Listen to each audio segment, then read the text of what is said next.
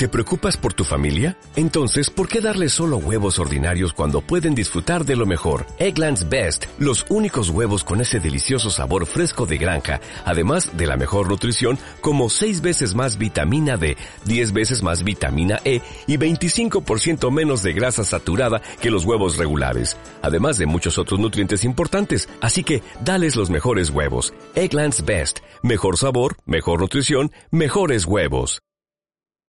Bienvenidos a Esperanza Argentina, tu organización radial, saludable, independiente, educativa, motivadora. Desde el 2002, difundiendo la excelencia al rescate de valores y evidencias constructoras de paz, desde las ciencias, la cultura, el deporte y la espiritualidad, junto a expertos reconocidos por su trayectoria de grandeza integral a nivel nacional e internacional, con el propósito de compartir herramientas valiosas para tu bienestar y el bienestar integral de la humanidad. Creada y producida por Marisa Patiño, embajadora de paz.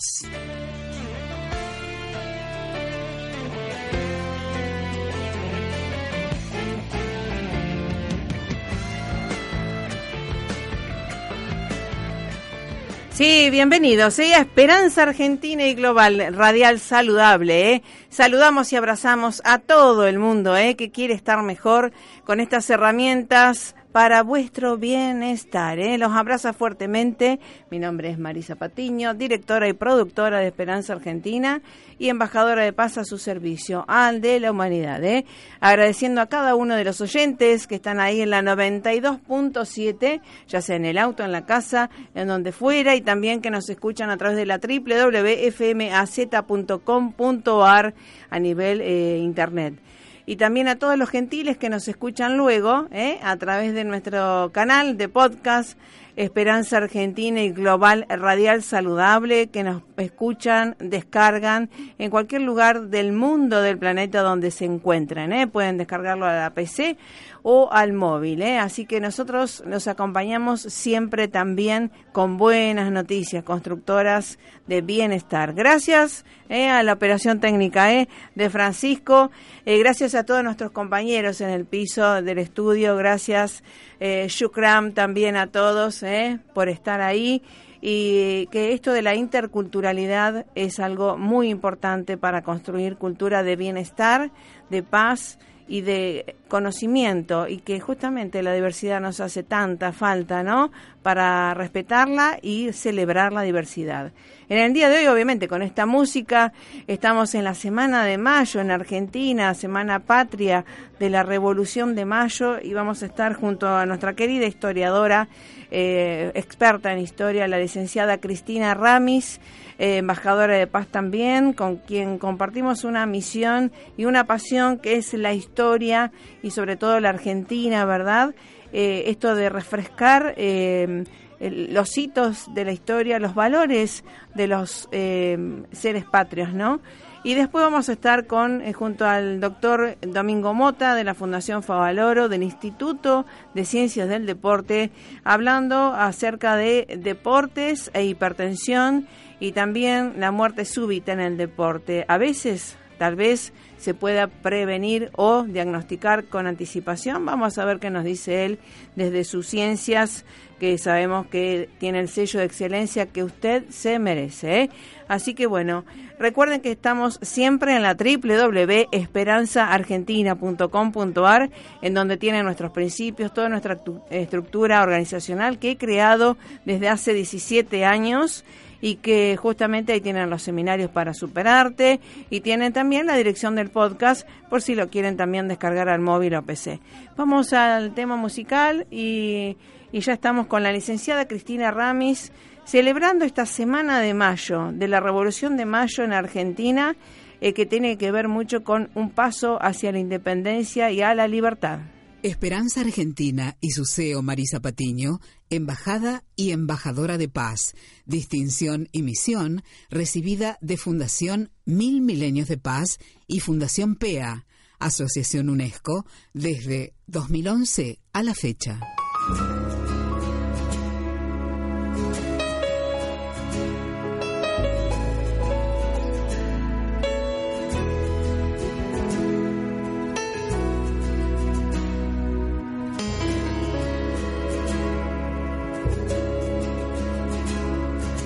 Ya entregué mi corazón y otros te dieron la vida entera. Las fogatas de este amor no encienden solo en la primavera. No me pidas olvidar, no me pidas desamar. Desde niño aprendí que patria es memoria y sueño bajo la piel. Sí, eh, qué linda letra. Con esta música la recibimos a nuestra querida experta en historia, una apasionada por la historia y Argentina, la licenciada Cristina Ramis. ¿Cómo te va, licenciada Cristina Ramis? Muy bien, Marisa. Siempre un placer hablar contigo. Y bueno, sí, qué letra tan linda, qué canción tan linda, ¿no? Exactamente. Eh, para que justamente, este, eh, si bien estamos en un mundo globalizado, también tener sentido de, identidad y de orgullo nacional, eso es la mejor defensa que podemos tener, ¿verdad? Claro, y ese, ese justamente es el legado. Eh, de este 25 de mayo que se avecina. ¿no? Claro, claro. Estamos en la semana de mayo, tan emblemática, eh, una fecha histórica que creo que en este año tiene que recobrar todo el vigor y todo el legado que nos dejaron. Tal cual, tal cual. Y, y bueno, vamos a recrear un poco esto de que siempre hacemos como paisanas también y que si podríamos estar en el tiempo, ¿no? Viajar en el tiempo, eh, ¿cómo sería este, esta semana de mayo? Y a nivel, digamos, desde lo global, internacional, ¿cómo se vivía internacional y a nivel local, Cristina? Bueno, eh, la gloriosa semana de mayo fue un mes muy agitado, porque uno cuando lee la historia, quizás imagina, no toma la dimensión.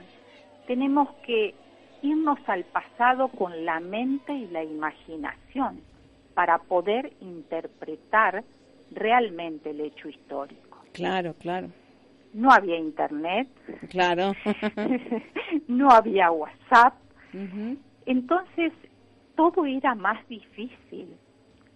¿Y cómo pudieron lograr todo lo que consiguieron?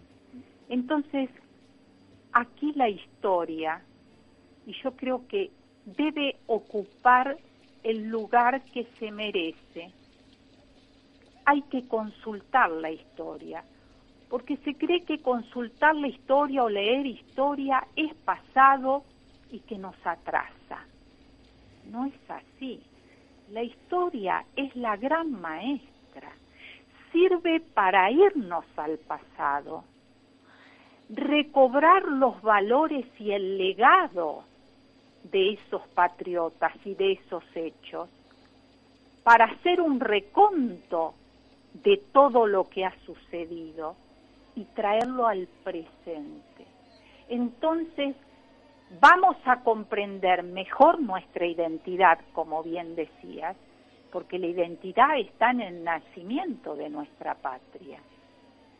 Entonces, todo comienza, después voy a, a, prolongar un poco sobre el legado al final, pero ahora me voy a referir a lo que te interesa, que es la gloriosa semana de, de mayo. Claro.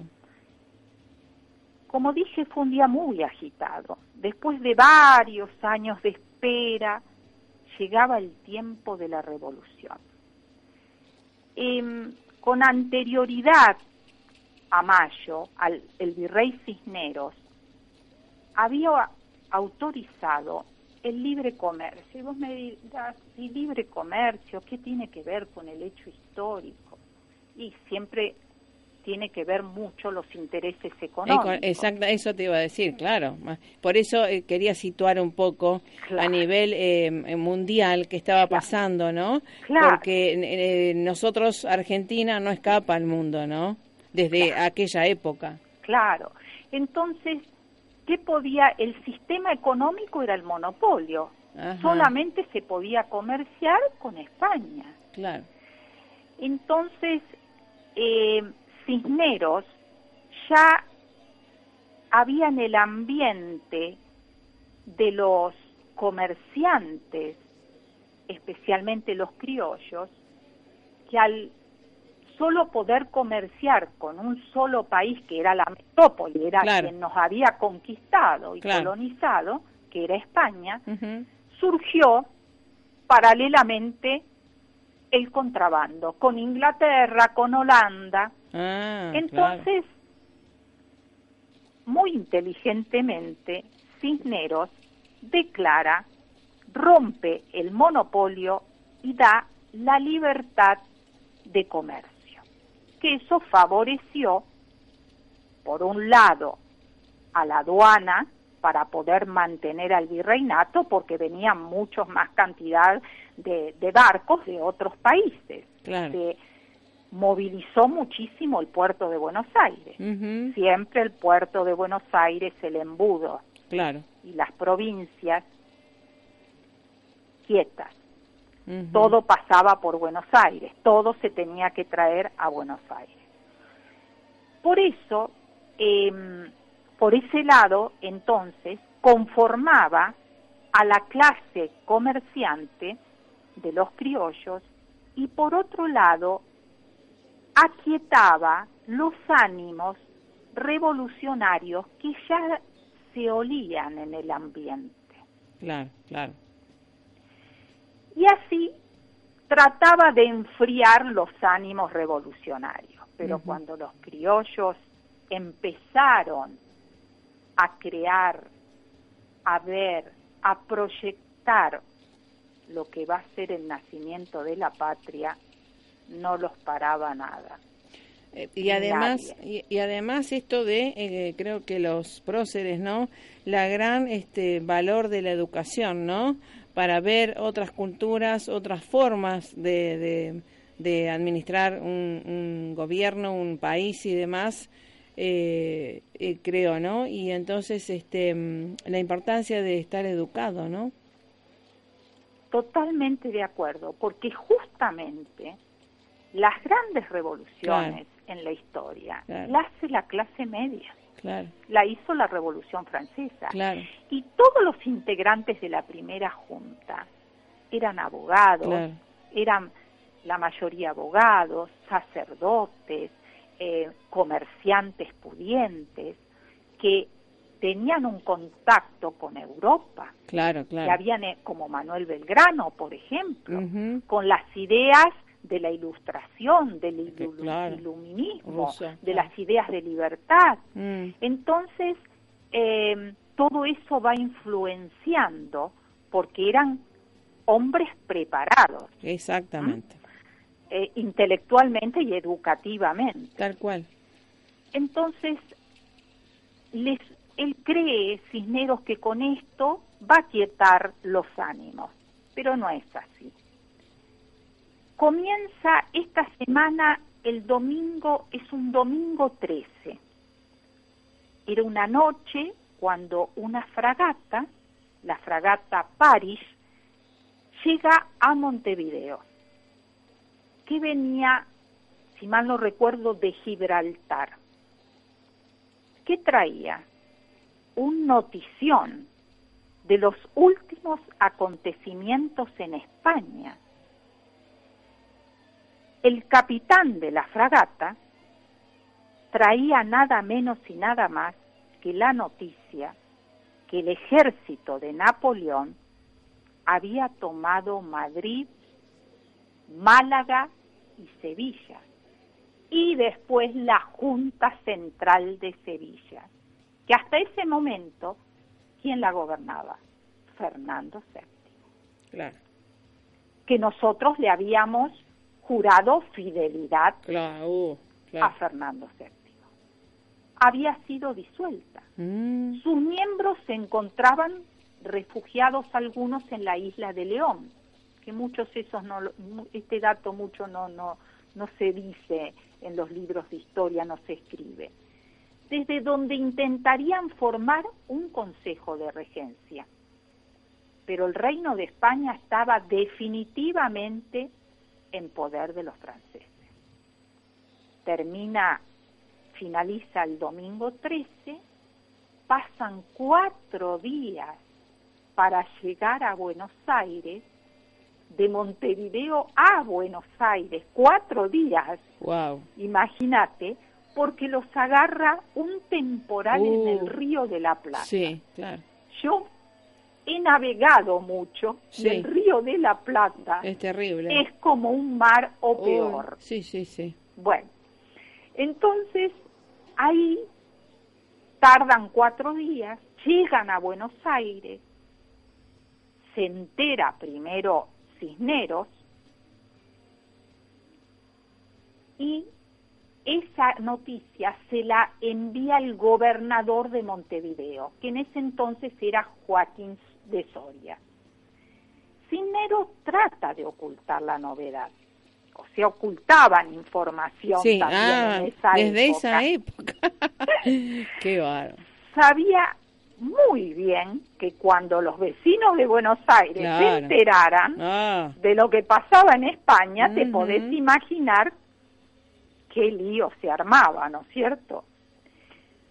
Entonces su autoridad, él veía que se iba a quedar muy comprometida. Ve, o sea, estaba viendo lo que se le venía encima. sí. Entonces, si no había rey en el trono, los virreyes no representaban a nadie. Y acá me detengo en algo muy importante que después lo voy a ampliar cuando lleguemos al 22 de mayo, donde se da, aplican una ley importantísima y por eso tiene tanta, tanto valor histórico el cabildo del 22 de mayo. Seguimos la semana. Llegamos al viernes 18. La información del virrey había tratado de esconderla, pero ya era dominio público. Cisneros no tuvo más alternativa que dictar una proclama. ¿Y qué era una proclama? Vuelvo a insistir, como no había medios Claro. de información, era una persona que iba con un gran megáfono, casi a los gritos, proclamando la gran noticia. En ella informaba oficialmente sobre lo sucedido en España. Pedía calma a la población y declaraba que mantendría el poder el virrey, eh, el poder el virrey en nombre de Fernando Claro, VII. exactamente. Creía que los podía convencer. Sí, simple. Con esta medida Cisneros pretendía ganar tiempo. Claro. Él creía que iba a contar con el apoyo de los de- del ejército y no encontró apoyo. En la calle, las discusiones, cuando se enteran de esto, Claro, empieza la gente a alborotarse. claro. A ver una debilidad y dijeron, esta es la nuestra. Claro, la pregunta Claro. sobre quién debía gobernar, todos se preguntaban. Claro, claro. No tenemos rey. El rey, no, nosotros le rendimos este, Alguien que está en al debacle, rey. claro. Le entregamos el poder al rey. Sí. ¿Qué pasa entonces ahora? El pueblo quería saber qué ¿De qué pasaba. se trata? Claro, Empezó a transmitirse de boca en boca. claro. Belgrano, Moreno, Paso, Beruti, no se quedaron quietos. Y No, otros patriotas se reunieron secretamente en la casa de Rodríguez Peña y en la famosa jabonería de Vieites. Todos coincidían en un punto. Cisneros tenía que dejar el poder.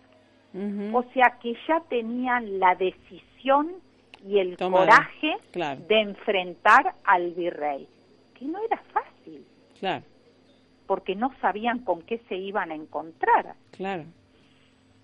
El sábado 19 a la noche, dos grupos de patriotas revolucionarios se dividen las tareas.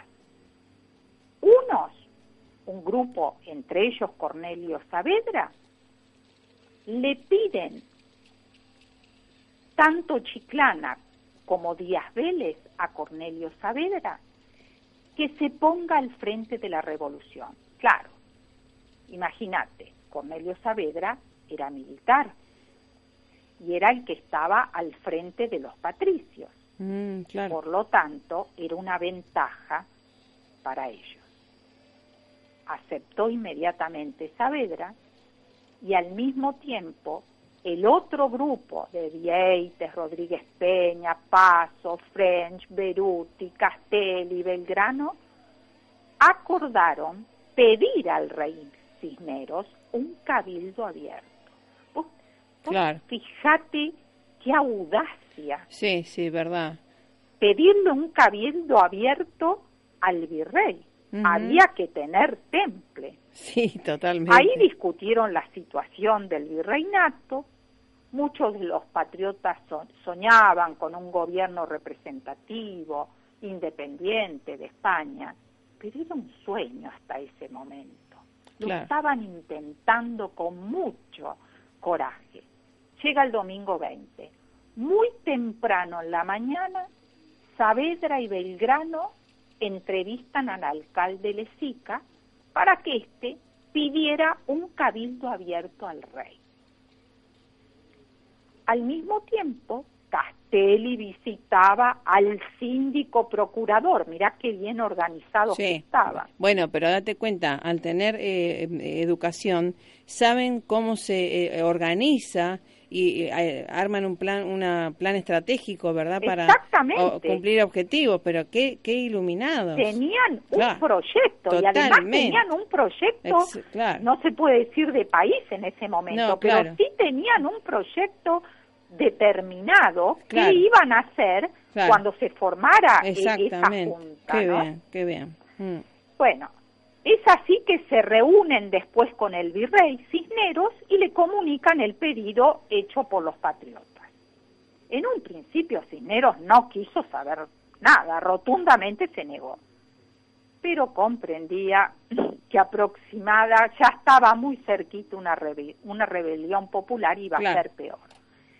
Entonces llamó a los jefes militares para comunicarles formalmente él le pidió ayuda a Martín Rodríguez, a Merlo, a Saavedra, con la esperanza de lograr su apoyo. Pero como te dije, la respuesta fue negativa. Las palabras a Cisneros textualmente fueron, el que a vuestra excelencia dio autoridad para mandarnos ya no existe. de consiguiente usted tampoco la tiene ya. Claro. Así que que no cuente con las fuerzas de mi mando. Claro. Cisneros estaba solo. Finalmente tuvo que autorizar el cabildo abierto. Claro, claro. Pero también se encontró Cisneros con un inconveniente. Él creía que eh, la sociedad eh, sana, como la llamaban ellos, o sea, la clase media alta lo iba a apoyar. Por lo tanto, dijo que iba a mandar 450 invitaciones a la clase más sana de la población. Ah.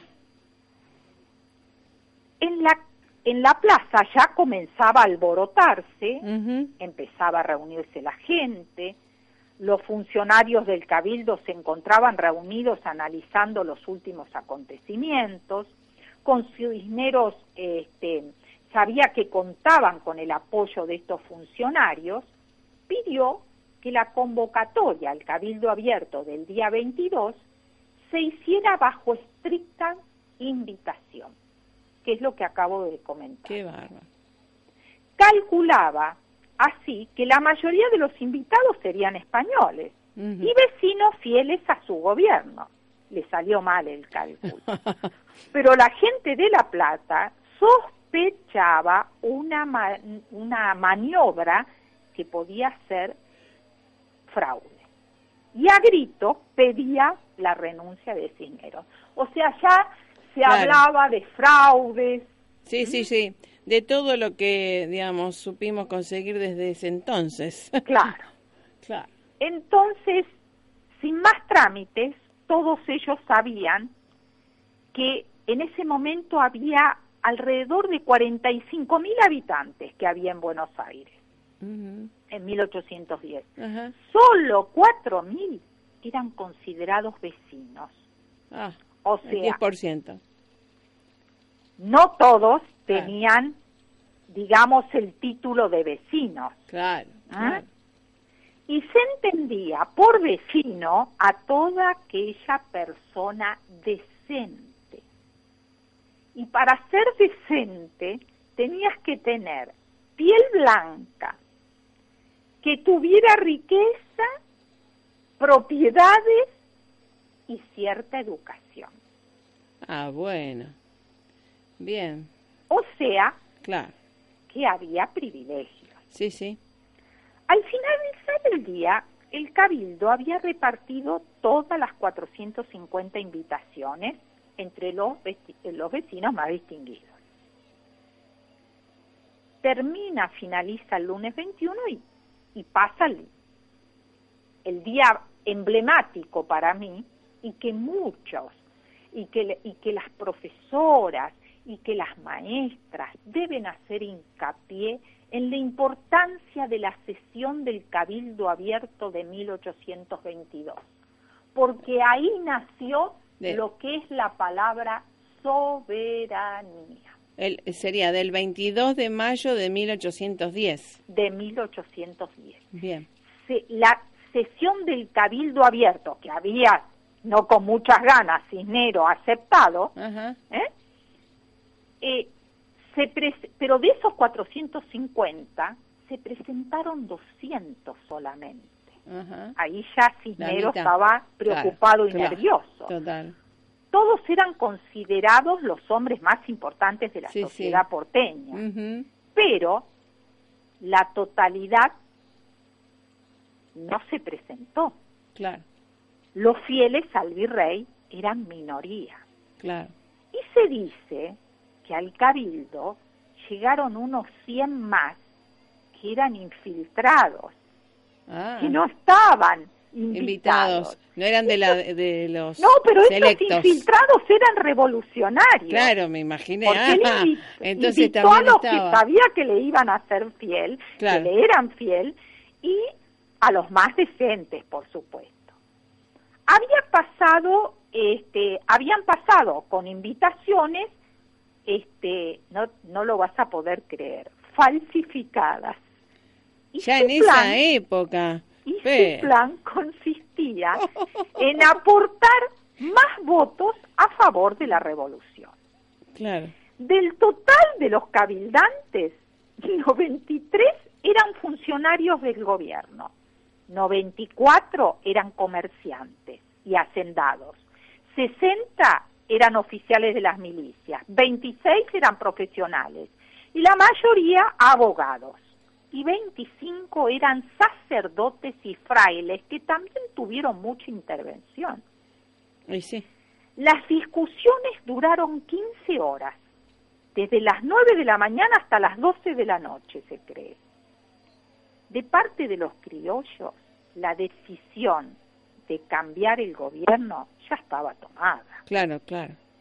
Lo que ahora se debatía en el cabildo ya se había debatido antes en las reuniones secretas entre los comerciantes, los jóvenes políticos, los jefes, las milicias, criollas, etcétera. El tema de discusión era crucial. Si el virrey permanecía o no en su lugar, o sea, con el poder de virrey. Claro. Si Cisneros quedaba o se iba. Qué difícil decisión.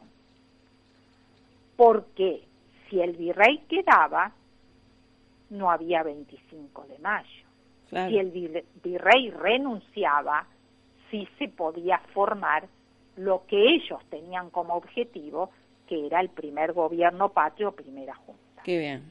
Mm. Bueno, el obispo Luez, acá es formidable, lo enuncio nada más, pero les recomiendo que lean el debate que se armó entre los revolucionarios y los españoles en defensa del virrey y los revolucionarios en defensa de la libertad y del camino que se empezaba para que naciera la patria y para llegar a 1816 siendo independiente. Qué bien. Ese es el gran valor y un papel preponderante que tiene y resolutivo y que realmente puso en vigencia, y fíjate vos, que siendo casi ellos tenían el estudio, pero no la práctica de hacer una semana de mayo para llegar a un objetivo de formar un gobierno propio. Sí, pero se basaron mm. por el conocimiento, por haber estudiado en Europa y demás, de la teoría de la retroversión, que eso no se da y es la gran diferencia entre el 25 de mayo y el 9 de julio. ¿Qué es la teoría de la retroversión? Que el rey, estando preso, entonces el pueblo asume el poder, lo reasume, lo retrotrae al pueblo del virreinato del Río de la Plata, pero con, aclarando en, en el acta que seguían fieles a Fernando VII. Ahí está la diferencia. Fuimos ah, libres para formar el primer gobierno patrio, pero recién en 1816 se cumplió el ideal de independencia. Y ahí definitivamente nos independizamos de España y, de, luego se agregó y de cualquier otro país extranjero. Exacto. Qué bien. Entonces, este, este Congreso es importante, llegamos al... Eh, se forma el primer gobierno patrio, el 24, pero Cisneros hace una jugada.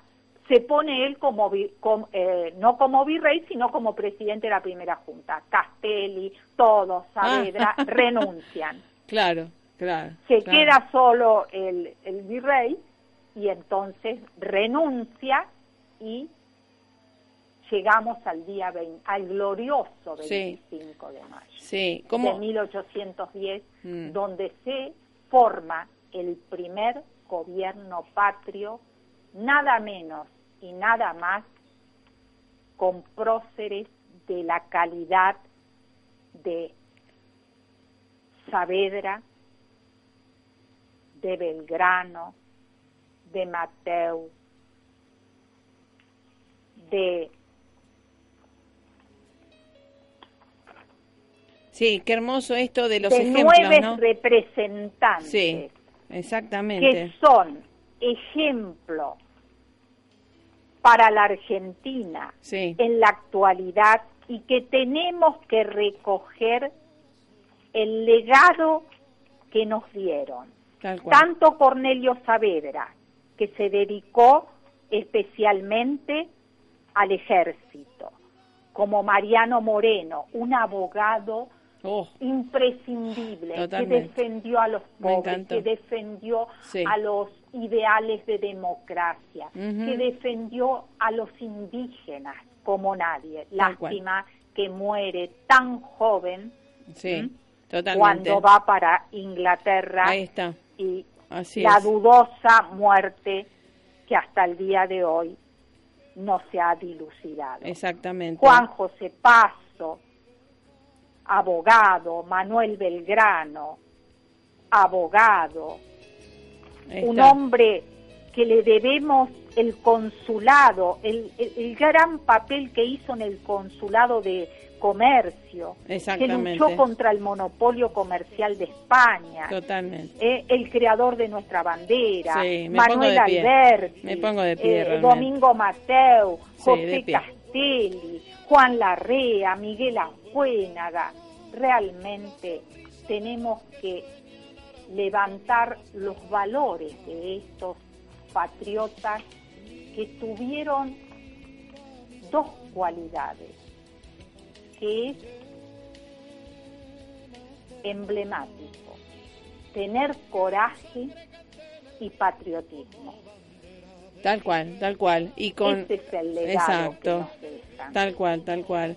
Y que tenemos que seguir este forjando para que la unidad sea posible y celebrando la diversidad de pareceres y que justamente estos signos de adicción al poder que desde hace tiempo se vienen eh, visualizando, eh, cada vez este, tengamos menos, ¿no? Adicción al poder y que podamos dejar el legado a los demás, Claro. a, a los nuevos. Entonces, lo que quiero destacar finalizando, que el gran legado que nos deja y que nos debe despertar la necesidad imperiosa de un gran raconto histórico, Sí, una puesta al día del camino tan sinuoso que los argentinos iniciamos. En, en el primer centenario y estamos iniciando el segundo centenario y no llegamos a los objetivos ni a proyectar un país hacia el futuro. exacto. la Eh, pero historia bueno, es la maestra. sí, y exacto. tenemos que reinstalar y proyectarnos hacia el futuro. Porque ¿qué nos dejó Mayo? Libertad, que la debemos cuidar, que la libertad no es una palabra, la libertad es poder elegir, la libertad es una forma de vida, es una forma que todos Sí. los días podemos Exactamente, elegir exactamente. patria, patriotismo, que no es desequilibrio, sino un sentimiento de amor, pero de corazón, de amor desde adentro y de amor hacia la unión nos une a la sociedad. Bueno, así es, querida eh, licenciada Cristina Ramis, te despedimos con un gran, gran abrazo, con un viva la patria, porque ya está nuestro invitado próximo. Así que bueno, un abrazo fuerte y que lo pasemos súper bien eh, en este en esta semana de mayo. Viva la patria, Así es, viva la patria, viva la, liber- la libertad Así y es. El 25 de mayo y su legado. Así es. Muchas gracias. Gracias, querida. Un beso enorme. hasta la próxima. Paz. De- Gracias, eh, un abrazo fuerte. Bueno, realmente, embajadora de paz, Cristina Ramis, y apasionada por la historia, y nos dedicó minuto a minuto de cada eh, uno de los días de esta semana de mayo. Eh, ya estamos con ustedes con el tema del doctor Domingo Mota de la Universidad de Favaloro, del Instituto de Ciencias del Deporte, hablando de prevención en salud, eh, la parte obviamente cardiovascular, del deporte, de la hipertensión y sobre todo esto de la muerte súbita también, que muchas veces eh, si se hubieran hecho los exámenes eh, indicados se pudieron haber prevenido. Volveremos a cantar sobrevivientes de tanto infierno.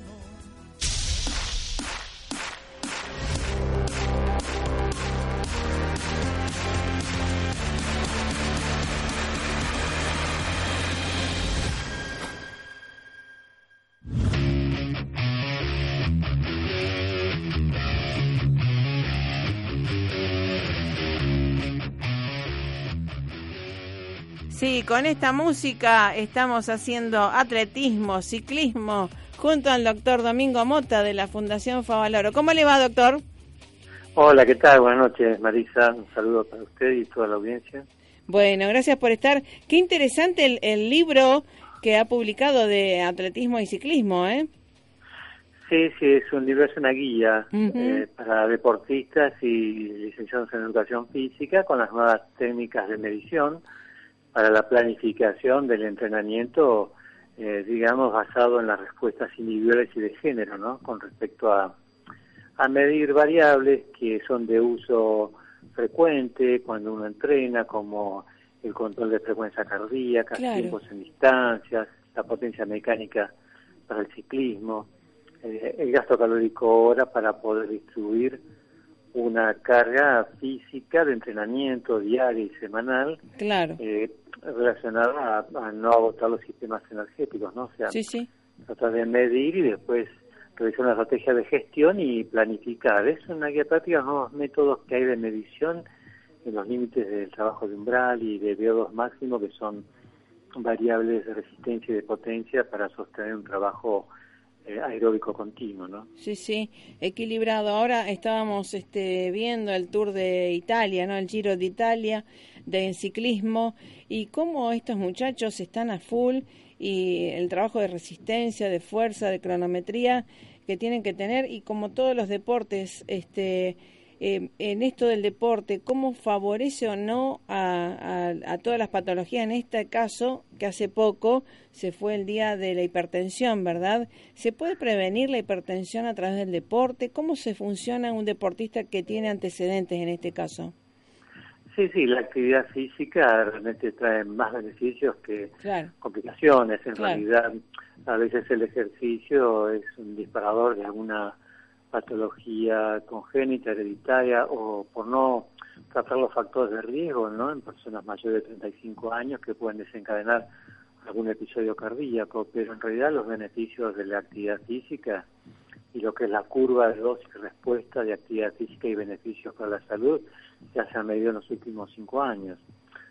por, por algo se propone un poco cuál es la intensidad, el volumen y la frecuencia de un entrenamiento saludable eh, es una cuestión que ya está dentro del rango de digamos de disminución de la mortalidad en, respuesta a la actividad física. Hoy se sabe que lo que se recomienda en la OMS es un de 30 minutos diarios, por lo menos 5 veces en la semana, hasta completar 150 minutos semanales o 300 minutos semanales de actividad física de baja intensidad, uno puede reducir la mortalidad por todas las causas y eventos cardiovasculares casi entre un 20 y un 30%.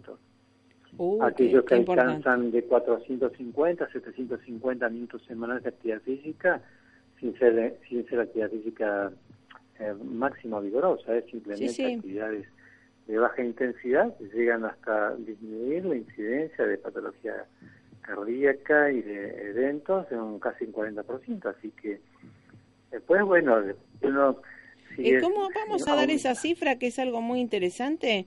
Eh, del 40%, porque la gente a veces eh, dice, no, pero no puedo, eh, son media hora por día, o ¿y cómo hago? este Y yo a veces le digo, pueden hacer 10 minutos antes del desayuno, 10 antes del almuerzo y 10 antes de la cena.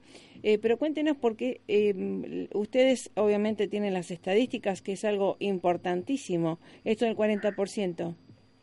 Sí, sí, sí, ya se han publicado las eh, curvas de dosis y respuesta en, estudios prospectivos, en grandes poblaciones, donde el último estudio fue el PURE, que fue también, participó la Argentina en esto, que fue una medición de beneficio de la actividad física en la disminución de factores de riesgo y de mortalidad cardiovascular. Así que eh, las curvas y respuestas están en relación también a la cantidad de, actividad física independientemente de la intensidad. Y tiene estos beneficios independientemente del índice masa corporal de las personas. Una persona con sobrepeso o obesidad tiene unos beneficios que una persona con normopeso si hace actividad física, digamos, dentro del rango de, de cantidad de tiempo en la semana que puede ayudar a a disminuir este tipo de porcentajes en relación a la mortalidad y enfermedades cardiovasculares. La curva de respuesta que se han visto hasta ahora son de 30 a 150 minutos semanales, es lo mínimo que se necesita como para, digamos, tener un impacto sobre la prevención, que es hasta un 20%. Si uno sube a 300 minutos semanales, alcanza del 25 al 30% y esa cantidad de horas semanales de entrenamiento simplemente de caminar o bicicleta de paseo, no hace falta hacer actividades deportivas, ¿eh? simplemente de baja intensidad. De, recreativo, este, Los beneficios llegan hasta del 40% haciendo 750 minutos semanales en actividad física, que significaría hacer una hora y media todos los días. Media hora a la mañana, una horita a la tarde o a la noche, o tres veces en, el día, de media hora. La verdad que, bueno, hay que ver un poco las posibilidades de cada uno, ¿no? Pero hasta ahí las cosas están bien. Después uno entra en una meseta, por más que agregue más intensidad o, tiempo de actividad física, sí. y, y, este, y es más, si eso multiplicado por 10, se hace que los beneficios de, lo que es la actividad física saludable y se vuelve lo que se llama el punto en J, donde empieza otra vez a aumentar la mortalidad. O sea que más de más tiempo muchas no trae beneficios para la salud, sino que a veces es una imposición de estrés oxidativo sobre el cuerpo, donde puede dañar el ADN, los telómeros, las estructuras vasculares o cardíacas. Así que eh, hoy para lo que es planificación de la actividad física saludable, de 150 minutos semanales hasta 750 minutos semanales, está todo perfecto. Eh, la actividad deportiva es otra cosa. La actividad deportiva ya es una planificación semanal de alta intensidad, donde uno ya trabaja con cargas mixtas, aeróbicas y anaeróbicas, y ahí, bueno, hasta pueden producirse hasta en el 30% de los deportistas de alto rendimiento hasta un remodelado cardíaco como consecuencia de la actividad física, o sea, ah, un, cambio en las estructuras cardíacas y eléctricas del corazón del corazón del deportista, que habrá que diferenciarlas de, de un proceso patológico. Que no sea una cardiopatía para los claro. ¿no? de, salud del deportista. Claro, claro. Y ahora... no todos desarrollan cambios en la estructura del corazón. ¿eh? Claro, no, no, me imagino. Según la predisposición genética también que traiga, ¿no? Sí, aparte del comportamiento ahora que se incorporó la mujer al deporte en la década del 70, empezó a competir en las Olimpiadas y ahora ella tiene una presencia del 45% que se vio en las Olimpiadas de Londres, por ejemplo, en 2012, ya el 5% de, este, de, la, de las competencias, de los competidores eran mujeres, así que eh, ahora se está estudiando también el corazón de la mujer deportista, porque da toda información sobre este, deportistas masculinos, y nos estamos encontrando con que, bueno, tiene también una adaptación en calidad igual que, al, que el hombre, que el super masculino, con respecto a los sedentarios, pero tienen eh, funciones y estructuras de respuestas distintas en alcanzar la misma eficiencia en el alto rendimiento. O sea, la mujer tiene un comportamiento eléctrico y, y, funcional y estructural al digo, esas físicas eh, diferente a la adaptación que tiene el hombre, pero alcanzando las mismas, los mismos, variables máximas. Ah, Por ejemplo, la mujer dilata más el corazón y el hombre más tiene una posibilidad de aumentar más el espesor de las paredes. Eso es en la que se llama la geometría cardíaca, con ah, de alta intensidad. Hoy se sabe que, bueno, las estructuras son más grandes cardíacas en el hombre en relación a la mujer, pero cuando uno mide las cavidades cardíacas en, relación a la superficie corporal, dilata más la mujer que el hombre. O sea, dilata más las cavidades cardíacas, pero no, no tiene engrosamiento de pared como tiene el hombre, que el hombre sí tiene cavidades que mantienen el, los diámetros cavitarios, pero tienen mayor espesor de pared, que es todo una consecuencia de influencia hormonal, ¿no? Tanto claro. como sí, receptores testosterona, claro. cardíaco. Eh, el hombre a veces eh, desarrolla una, una presión, presión picos históricas más altas en las cargas de entrenamiento y eso genera un remodelado diferente a la mujer, por ejemplo, en estructural. Y lo mismo cuando uno evalúa o sea que en esto el electrocardiograma del hombre y la mujer tienen diferencias eh, de adaptación las cargas de entrenamiento y todo, eh, digamos, lleva a que, bueno, tengamos que un poco no seguir con las mismas variables y de parámetros de, referencias para todos en forma uniforme, sino que, por ejemplo, la mujer deportista, hoy una ecografía, un electro, tienen también una distinta mirada, ¿no?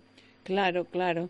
Y justamente vamos a esto que, em, bueno, hay muchas noticias de deportistas eh, entrenados, ya profesionales, y esto de la muerte súbita, ¿no? Que a veces, eh, si bien el, el, hecho es algo súbito, pero que podría haberse diagnosticado con, con algunos hechos de, diagnóstico, ¿no? Sí, tal cual, porque esto empieza desde el examen físico y un electrocardiograma, que es lo digamos, los básicos de un examen de aptitud física inicial, las recomendaciones de la Sociedad de Cardiología, la Sociedad Europea de Cardiología y la Sociedad Americana este, tienen, digamos, pautas de lo que se llama, eh, digamos, elementos de interpretación de electrocardiogramas iniciales de lo que puede ser relacionado con el ejercicio del deporte, los cambios electrocardiográficos y aquellos que son rasgos de un deportista, en los cuales necesitan mayor intervención de parte del médico para tratar de complementar con estudios este, de imágenes y funcionales y estructurales y descartar algún tipo de patología. No todos desarrollan este, digamos, cambios, como decíamos antes, en la estructura del corazón con entrenamiento de alta intensidad, pero aquellos que sí lo hacen debemos tener este también en el seguimiento del deportista eh, controles un poquito más estrictos. En relación a todo esto, este, bueno, todos estamos ahora más abocados a, inclusive de acuerdo a la complejidad del deporte, la edad del deportista y demás, hay una serie de complejidad y de pasos para aumentar los controles en la aptitud física cuando vemos que el examen físico, los antecedentes familiares el interrogatorio personal de él de antecedentes y una mirada inicial del examen físico del electro incursionar con otros estudios complementarios para tratar de eh, generar la mayor seguridad posible en el deportista, ¿no? A ver si podemos detectar patologías hereditarias, congénitas o, adquiridas que puedan poner en riesgo al deportista. Sí, sí. Y justamente en esto que este mm, eh, eh, mucha, mucha gente se pregunta, ¿no? Y, y me hice un, un electro, me salió bien y salí del sanatorio y le dio un infarto. Eh, o, un síncope, ¿no? Sí, porque muchas veces el electrocardiograma de esfuerzo es un método de diagnóstico que eh, descarta dos cosas. Eh, si una persona está muy mal, la primera, la primera etapa del electro pueden poner en evidencia disturbios eléctricos o coronarios que hacen posible hacer un estudio lo más rápidamente posible. O sea, eh, puede uno con este método detectar una persona que está muy enferma, en los primeros, eh, los primeros digamos, minutos del estudio uno puede observar que esto puede ser riesgoso para el paciente o el deportista.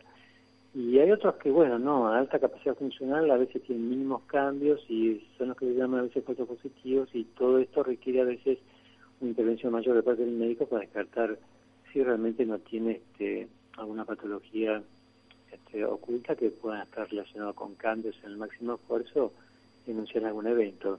Hay otros que precisamente a veces no dan nada claro. y a veces tienen, especialmente los pacientes mayores de 35 años, con a veces mm. con factor de riesgo no controlado, una placa coronaria, una obstrucción coronaria ah, muy pequeña, una placa muy vulnerable, que nosotros decimos muy friables, blandas, que mm. pueden producir una pequeña hemorragia esa placa y producir toda una cascada de coagulación dentro de la luz de la arteria y tapar esa arteria y producir un infarto. Claro, son, son obstrucciones tan pequeñas que una vez no lo detecta en el electro de esfuerzo, en la máxima intensidad de esfuerzo, cambios en el electro. Entonces, a veces son placas muy vulnerables que uno no las puede detectar y que a veces eso generalmente puede suceder cuando uno hace un electrograma de fuerza y uno al día siguiente puede llegar a tener un infarto. Claro, claro. Eh, las placas serían las de ateromas y que tienen que ver con algo de la biología de los análisis, ¿verdad? Sanguíneos. Claro. Con el colesterol y triglicéridos. Son placas blandas de mm, colesterol que no están calcificadas y que ponen en riesgo al paciente porque a veces una pequeña hemorragia de esa placa.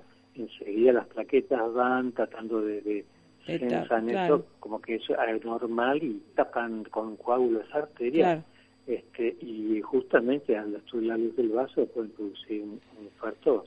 este, sí, sí. sí exacto. Así que, de todas formas, siempre hay, eh, uno trata de ver este, eh, un panorama eh, general del, del paciente en de física, este, que inicialmente, bueno, van por los antecedentes familiares y personales, el examen físico y el electrocardiograma. Y de ahí, bueno, de acuerdo a las características del paciente o de lo que va a hacer, uno puede avanzar con estudios complementarios como ergometrías, hay ecoestrés, hoy hay este, posibilidades de hacer un ecodoppler cardíaco, o sea, ir viendo si hay alguna alteración estructural o eléctrica de riesgo para el o funcional o de riesgo para el, deportista, ¿no? Exacto. Pero es un desafío continuo, permanente. Sí, me, me imagino. Veces, me imagino. Eh, mm. Eh, uno tiene el genotipo sí. y el desarrollo de una enfermedad que se llama genotipo mm. eh, puede ser eh, relacionado a través de, eh, de estímulos eh, hormonales y de, cargas máximas que a veces pueden producir un remodelado patológico evidenciando una enfermedad, ¿no? Claro, claro. Y que sé que las estadísticas de mortalidad, por ejemplo, tomando las estadísticas de los ingleses, es la última que se publicaron, de unos 370 pacientes, el 92% de muertes súbitas fueron masculinos. Sí, claro. O sea, este, y el restante de mortalidad mm. femenina de las mujeres, el, más del 50% de las mujeres tenían el corazón totalmente normal, así que eh, esto evidencia que tenían también disturbios eléctricos que pudieron dar algún tipo de muerte súbita y que se pueden detectar con el examen físico del electroradiográfico. Exacto. ¿no? sí, sí, totalmente. Hoy hay factores este, predisponentes como el síndrome de Brugada, la las ventriculares catecolinérgicas polimórficas, este, o, el síndrome cutelargo que se puede también en la mujer, mm. que a veces pueden predisponer a, arritmias y muerte súbita. Así que todo eso es un desafío y tomarlo en el contexto de la persona que se evalúa, mm. tomando con muchos detalles eh, cualquier modificación en el programa que no es habitual en un deportista, porque hay cambios que son propiamente del Exactamente. Como, la, como las radicales, los bloqueos de grado, los grados muy... Pero hay otros que no son comunes en el deportista y no, uno tiene que este, aumentar los, los controles. ¿no? Ahí está. Así que recontra apasionante, lo vamos a continuar en la próxima. Eh, eh, gracias por estar, doctor Mota, porque es apasionante el tema y vamos a continuar porque hay muchísima gente interesada. Y bueno, vamos por más, como siempre decimos, Universidad Favaloro, Instituto de Ciencias del Deporte. Un abrazo fuerte. Gracias por estar, doctor Mota. a ustedes y a Bueno, gracias, gracias. Eh, martes 19 horas, sábados a las 11 se retransmite. Gracias por estar. www.esperanzaargentina.com.ar. Vaya más que bien.